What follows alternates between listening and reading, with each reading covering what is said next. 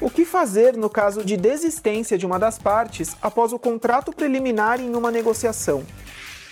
O contrato preliminar é o contrato que, que serve para fechar o negócio, para fechamento do negócio, da compra e venda, da locação.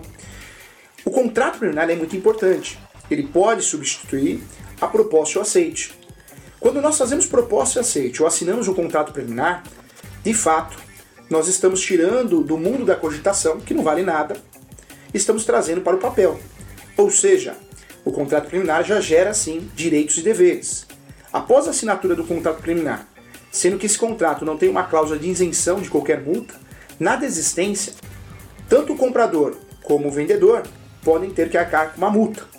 Essa multa pode ser determinada pelo Código Civil, o comprador perde o sinal, o vendedor tem que devolver o sinal em dobro, ou pode ser pactuada em até, até 10% do valor do negócio. Então, após a assinatura do contrato preliminar, já existe sim uma relação contratual, já existe direitos e obrigações, inclusive em relação à comissão e os honorários do corretor de imóveis da imobiliária.